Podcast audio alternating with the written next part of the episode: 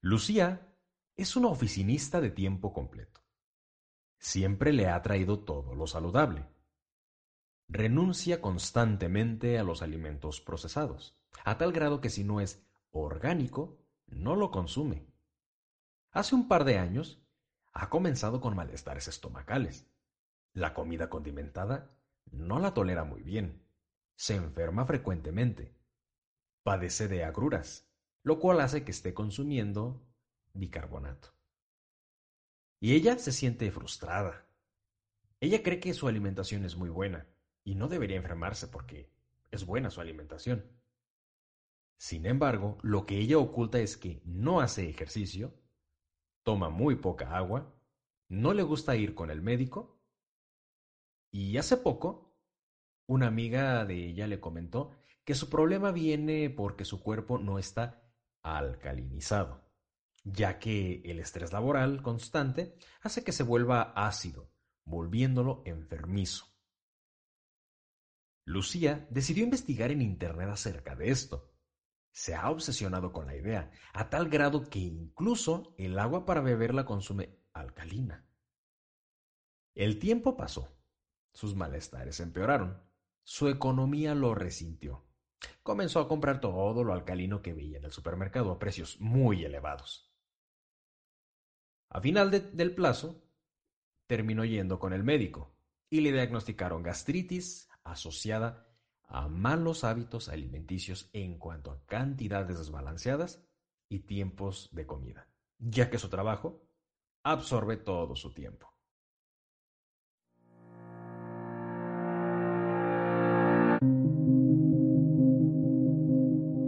Hola amigos, bienvenidos nuevamente a este espacio.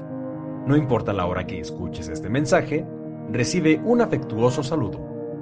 Soy Heriberto Morales y hoy voy a platicarte sobre la falacia del pH alcalino en el cuerpo, su lado benéfico, pero también su lado equivocado para el cual debemos tener la precaución de no caer en falsos supuestos.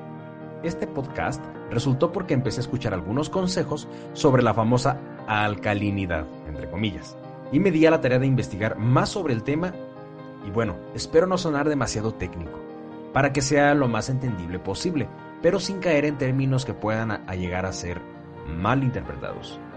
No me alargo más, así que comencemos. Hoy día es bastante común encontrarnos con hábitos, prácticas, incluso productos que giran en torno a la salud. En específico y centrándonos en el tema de hoy, que es el aspecto alcalino. Por ejemplo, se dice que un cuerpo alcalino no puede enfermarse, que incluso tiene la capacidad de evitar enfermedades tan complejas como el cáncer. Pero para empezar, ¿qué es un cuerpo alcalino? ¿A qué se refiere con tener un pH alcalino? pH es una medida de qué tan ácida o alcalina es una sustancia. Hasta aquí vamos bien. pH es una medición, una medida. Esto es solamente una simple definición, no es algo muy, muy sencillo. Y la primera pregunta que me surge, ¿a todas las sustancias se les puede medir el pH? La respuesta es no. No todas las sustancias tienen la propiedad de ser ácidas o alcalinas. Son solo aquellos compuestos que cuando se les añade agua existe una disociación de iones positivos de hidrógeno que en este caso serían los ácidos, o una disociación de iones hidróxido, que en este caso sería una sustancia alcalina. Ahora, retrocediendo un poquito en el tiempo, justamente en la época de la secundaria es donde nos vamos a encontrar con estos términos que ya, ya vimos, o sea, a lo mejor no, no, no nos vamos a acordar, pero ahorita los vamos a retomar porque es importante. Por ejemplo, ion. En la secundaria vimos que existen átomos, incluso grupos de átomos que forman moléculas. Y estas tienden a estar neutras eléctricamente. Pero hay veces que no es así. No están neutras eléctricamente hablando. Entonces, esta inestabilidad hace que el átomo o molécula se convierta en ión, al no ser eléctricamente neutra. Pero estas son, eh, son otras cuestiones que no, no me voy a enfocar, pero sin embargo quise hacer un pequeño, un pequeño retroceso. Ahora, esta teoría es llamada teoría ácido-base y fue propuesta por Arrhenius. y fue la primera teoría sobre el estudio de los ácidos y bases. Y para no alargar más la cosa, pero sin ser menos importante, en los años 20 apareció una teoría más general de ácidos y bases, llamada teoría Brownstein-Lowry, que básicamente se resume en que un ácido es cualquier sustancia capaz de donar un ion de hidrógeno y una base o sustancia alcalina es cualquier sustancia capaz de recibir un ion de hidrógeno. Sí, ya, ya párale, ya párale con tanta definición, mano. lo sé, lo sé. Sé que prometí no ser tan técnico, pero de vez en cuando no nos hace nada mal un pequeño brevario cultural. Seguimos. Las letras pH significan potencial de hidrógeno. Por eso les tenía que explicar lo de los iones de hidrógeno. Ahora, para comprender un poco más eh, este tema, imagina una escala, así en tu mente, imagina una escala, como una línea y la vamos a dividir. Esa línea la vamos a, partir en partes iguales, enumeradas del, del 0 al 14.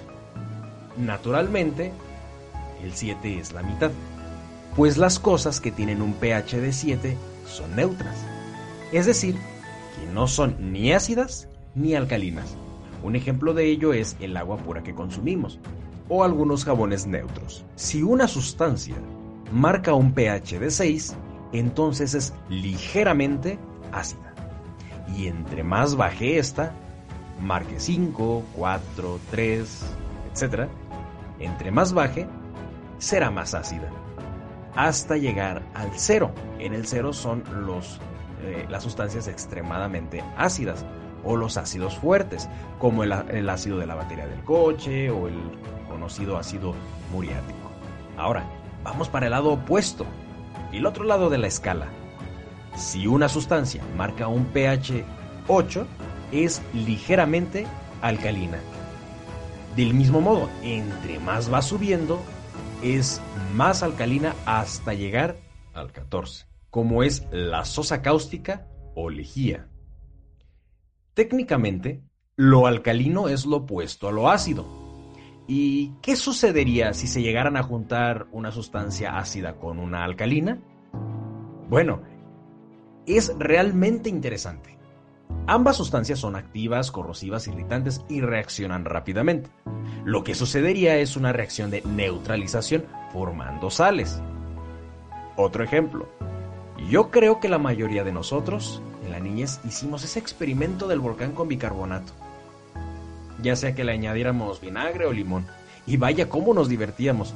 Justamente ese es un claro ejemplo de cuando se juntan estas dos sustancias opuestas llega un punto donde dejan de, reaccionar neutralizándose.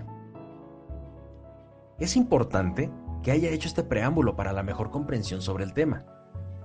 Entonces, ahora es más fácil comprender el porqué de la falacia de la alcalinidad. He visto demasiado la tendencia de que algunos productos para la ingesta del ser humano sirven para, entre comillas, alcalinizar el cuerpo.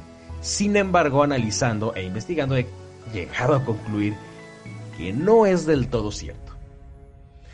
Vamos a analizar algunos datos sobre el pH del cuerpo humano. Primero, hay algunos órganos del cuerpo cuyo diseño está hecho para ser ácidos y funcionar en estas condiciones. El estómago es un claro ejemplo de ello, cuyo pH ronda los 2 o 2.5 promedio. El ácido de las baterías de los coches tiene un pH muy cercano a cero, o prácticamente cero. Segundo, la bilirrubina, como la conocen la mayoría, es una sustancia importantísima en el proceso de, en el proceso de la digestión, pues ayuda a la descomposición de las grasas y su pH es ligeramente alcalino, muy ligeramente, ya que esta oscila entre unos 7.5 y 7.8, más o menos.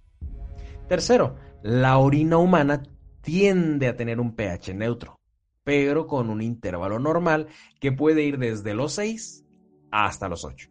Es decir, puede ser ligeramente ácida o ligeramente alcalina. Y cuarto, las lágrimas son una sustancia fundamental en la lubricación ocular. Sin embargo, su pH es variable, muy ligeramente dependiendo si el ojo está abierto o cerrado durante la noche. Esta ligera variación ronda un pH alcalino de 7.2 a 7.8 aproximadamente. En general, se sabe que el cuerpo mantiene un pH de 7.4 a 7.6, ligeramente alcalino. Pero cualquier cambio drástico podría enfermarlo. Algunos productos se han puesto a la venta mencionando que ser alcalinos, que benefician al cuerpo, este, etc. Al parecer esta tendencia salió porque algunos estudios mencionan que las células cancerígenas no sobreviven en un pH alcalino, dado que el tejido que las rodea es levemente ácido. Pero, pero, para cambiar el pH de este tejido, desafortunadamente no es tan fácil, no es tan simple. Si nosotros comenzáramos a consumir algún tipo de dieta intentando cambiar el, el pH del cuerpo, lo primero que pasaría es que nuestros órganos tratarían de trabajar un poquito más de lo normal para tratar de estabilizar estos niveles de pH que suele manejar. Y bueno, vamos a, regresar al estómago porque pues es un claro ejemplo y, y es que ahí es donde prácticamente llega todo lo que consumimos. Pensando en el estómago, como sabemos, es un órgano que está diseñado para funcionar a una acidez alta.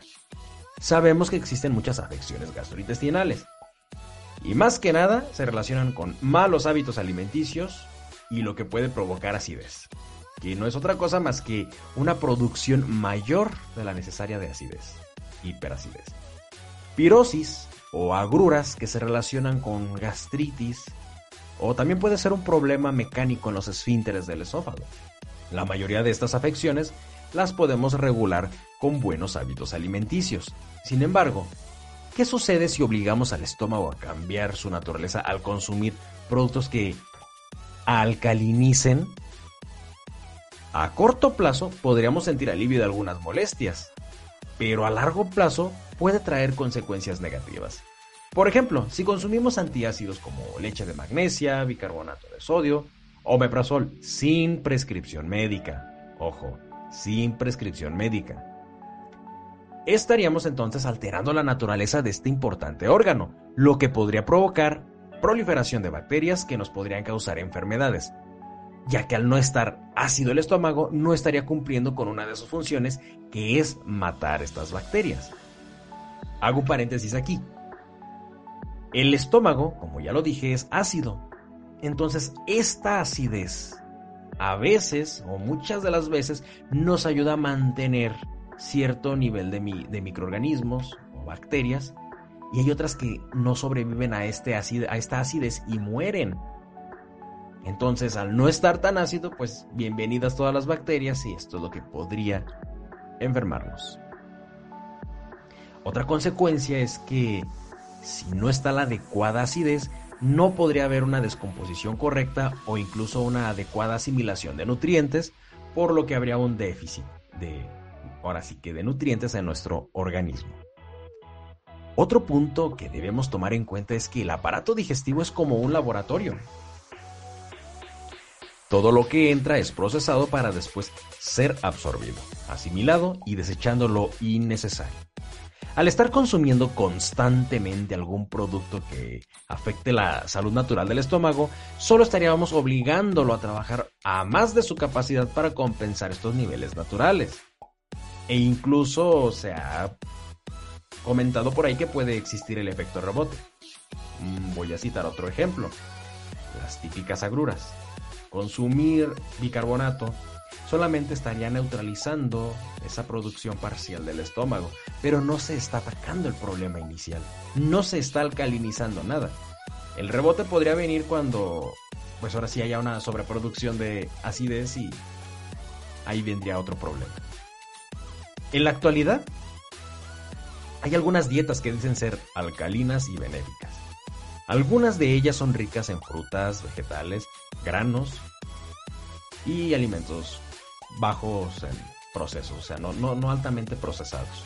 Lo que sí está comprobado es que tener una dieta diversa, saludable, ayuda a mitigar el riesgo de padecer enfermedades crónicas como hipertensión, diabetes, eh, niveles de colesterol alto, etc.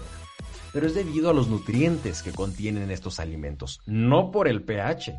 Cuidar nuestra salud resulta de suma importancia, ya que ella es la que nos permite levantarnos día a día y hacer nuestras actividades y disfrutar de esta vida tan bonita. Seamos responsables con ella. No es un secreto, de verdad, no, no es una cosa, no es un secreto. Consumir una dieta rica en frutas, vegetales, leguminosas, granos, así como ejercitarse diariamente es lo que nos ayudará a prevenir enfermedades.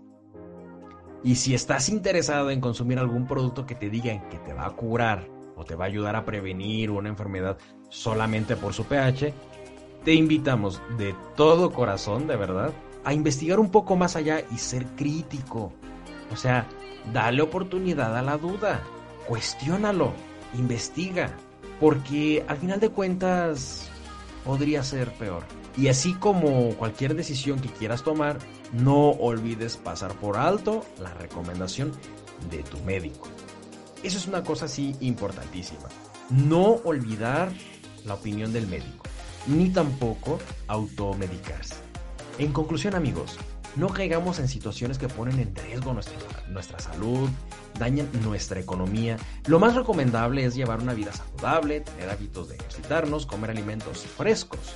Frescos en el sentido de que no estén industrializados, altamente procesados.